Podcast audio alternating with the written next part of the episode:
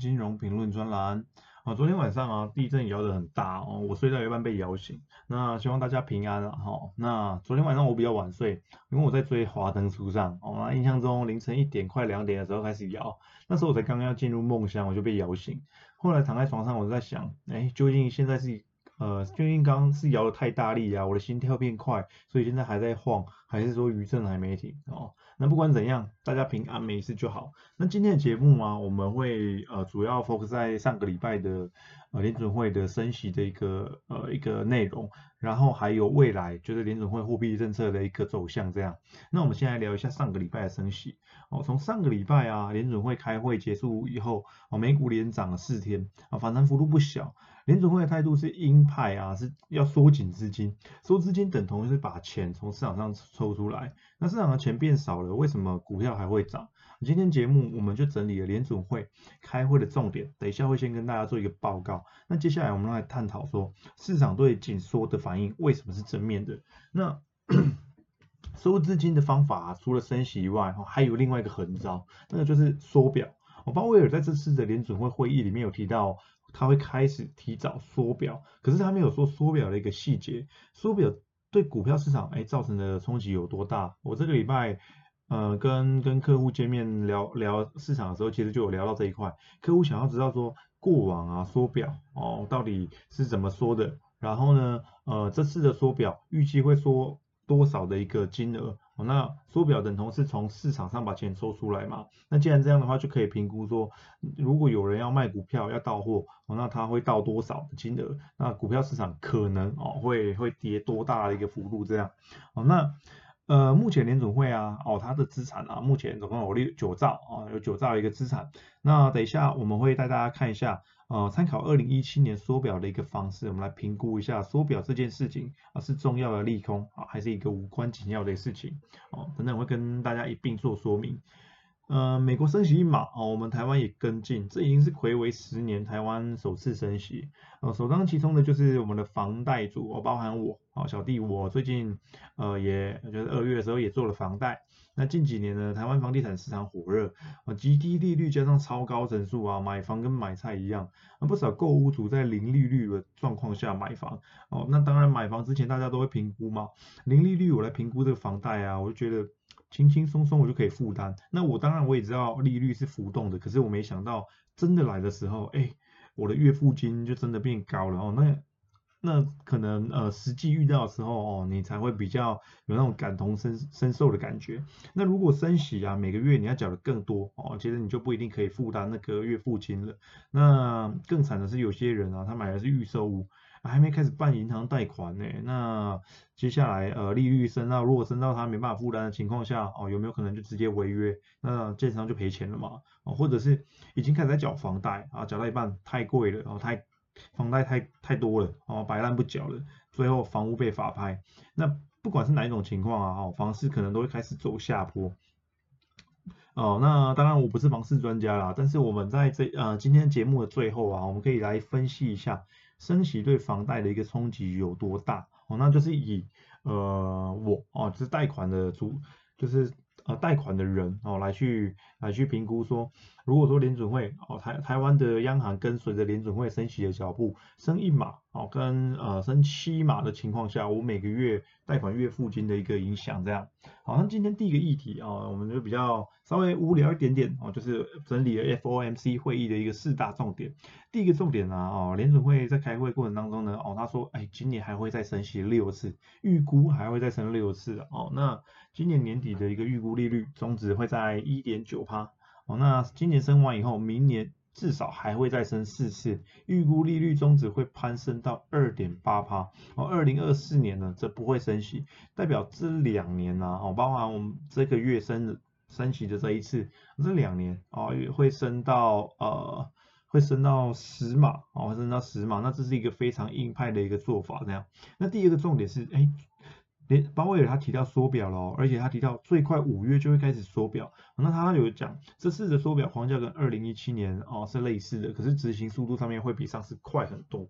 啊，第三个重点，它下修了 GDP 的成长率。美国 GDP 成长率啊，从四趴下调到二点八趴。哦，四趴跟二点八趴，大家听起来好像没什么感觉。可是美国 GDP 啊，将近二十一兆美元，四趴调到二点八趴，下调幅度一点二趴，代表一年美国少了两千五百亿美元的一个产值，大概是台湾三年的 GDP。所以这是一个非常呃。就是非常悲观的一个预估哦，代代表呃联储会对今年美国的经济成长是很不看好的哦，下修幅度非常的大这样。那第四个啊，上调通膨预期，预估核心 PCI 物价指数从二点七趴哦上调为四点一趴，那二零二三上调为二点六趴，二零二四上调为二点三趴。啊简单来讲就是联储会承认呃这个通膨啊是。非常非常严重的，而且短期内他也没办法把它压下来，所以他才会预期说今年哦上调从二点七八上调到四点一八，上调幅度那么大。那长期来看，过了两年以后，二零二四年，哎还是二点三八，还没办法把它压到呃他们的一个目标两趴这样。哦，那是这四个重点哦，是联准会开会的一个重点。那我们来讨论一下。联储会这么鹰派的发言呢？为什么股票市场还是大涨的？哦，FOMC 会议后的一个发言呢，已经表明联今年联储会的态度很鹰，哦，非常鹰。那升息呢，就等于说是呃投资跟融资的成本会上涨。为什么股票市场啊反而大涨，而且还连涨四天？因为联储会加快紧缩，哦，是一件好事情。呃，CPI 啊，七点九趴哦，PPI 十趴，这么夸张的一个物价涨幅哦，已经全面失控了。所以其实市场上大家都希望联准会赶快紧缩哦，不要让泡沫破掉，导致经济走向衰退。这几天我我在跟呃我房子的设计师，因为我现在还在挑设计师哦，我在跟他聊的时候，我就很有感哦，他有跟我讲，同样的一一笔预算啊，我前两年哦可以做到一个程度，在去年呢，我可能就只能做到八十趴。哦，那今年呢，可能只能做到六十八。那原因是，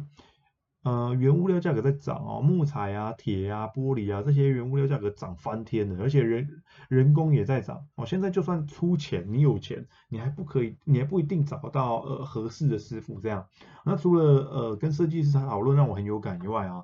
我这几天我也去呃卖场，我挑三 C 啊，其实我感受也很明显了。以前去灿坤全国电子逛，啊店面都很明亮啊，商品摆放很整齐。现在还没进去，我就看到一堆货物哦摆在门口还没有拆哦，哦走进去更夸张。那店员跟我说，这些都是店客人订的哦，还没有取货。这两年呢，台湾房地产市场热潮哦，带动三 C 电子产品的一个需求啊，因为原物料价格飙涨，大家想说我先把货买下来，避免到时候涨涨。价或缺货，整间店都是货物，快没有地方可以走啊！不夸张，我走两三间都是这样。那我后来想一想，哎，这个在业者，如果如果我今天是业者的话，哦，那这种方式好像也蛮适合来做行销的，因为营造热销气氛嘛，哦，给消费者一种再不买我就要涨价哦，再不先定的话，到时候缺货要等的一个想法，来促进呃消费者购物的一个冲动，这样。好，那回到我们的主题哦，上个礼拜 FOMC 会后指引以外啊，哦，本周啊这个礼拜啊这个礼拜一，呃鲍威尔他也出来跟大家声再次声明说啊联准会的一个鹰派做法，他承认通膨已经严重影响经济，而公开喊话说今年他会用更强硬的手段来对抗通膨，不排除一次升两码。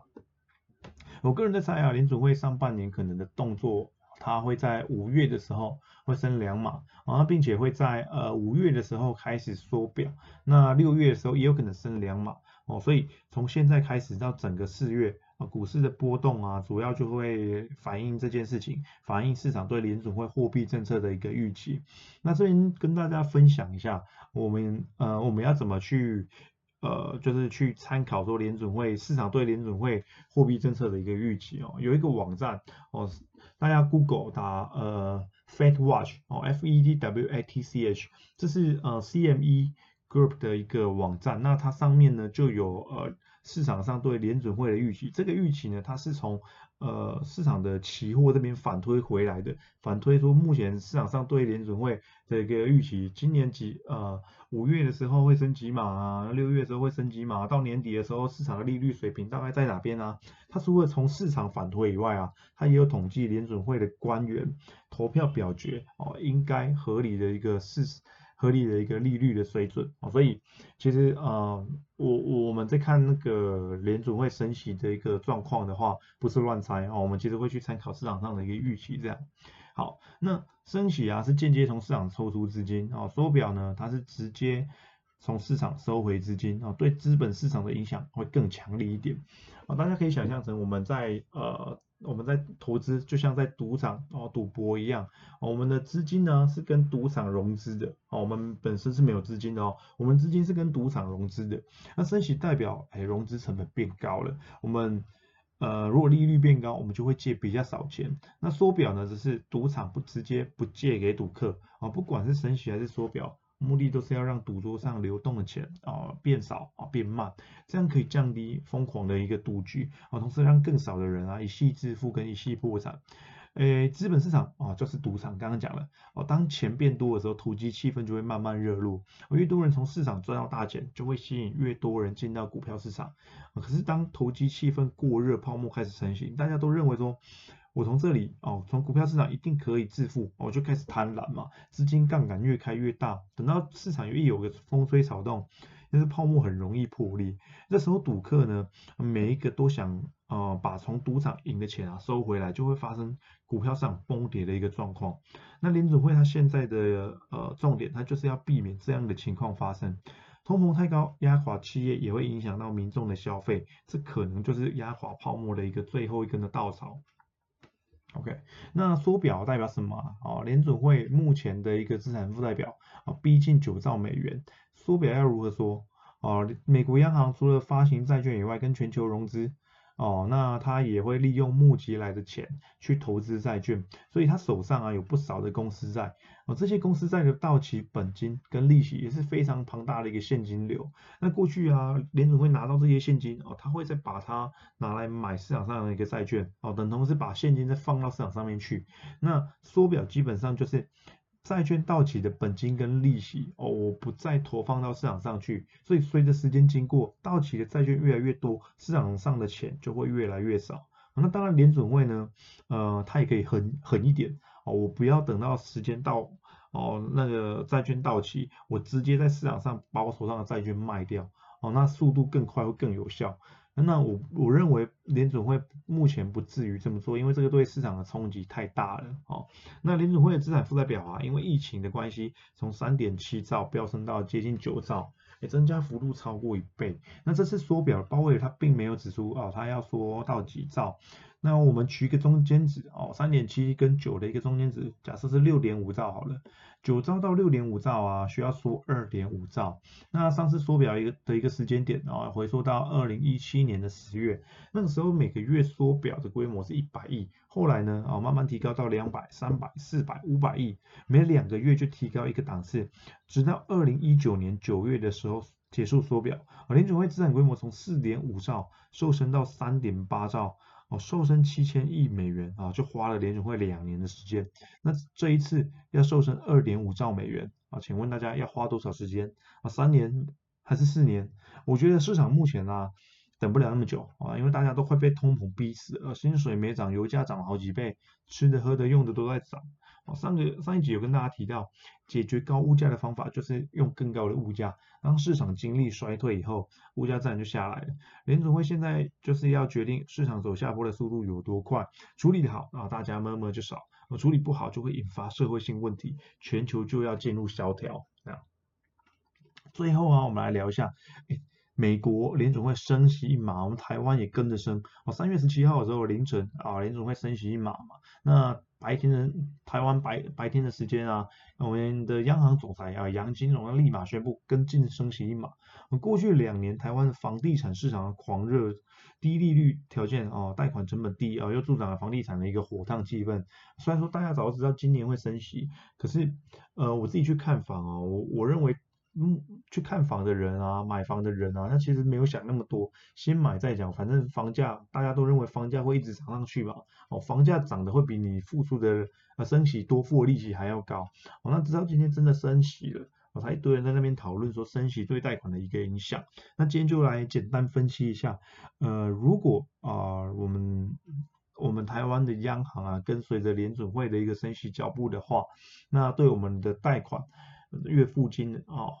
跟利息成本会有什么样的影响？那假设啊，呃，今天贷款银行会跟跟着升一码，哦，利率从一点三一趴哦调高到一点五六趴的话，那呃以贷款一千万哦三十年期的贷款来看，我原本每个月我要还的金额是三。三万三，那现在呢会提高到三万四，啊，接近三万五，等于说我每个月要多付一千二，每个月多付一千二，其实听起来好像还好，可是不要忘了哦，联准会它不是只升一码而已，啊，今一开始的时候有跟大家讲，联准会啊，今年预计要升七码哦，如果是这样的情况下，每个月的还款金额就会从三万三调高到四万二，等于是每个月要多付九千块，每个月要多付九千块，我想大家。呃，对一般上班族来讲，九千块应该就很有感了。哦，那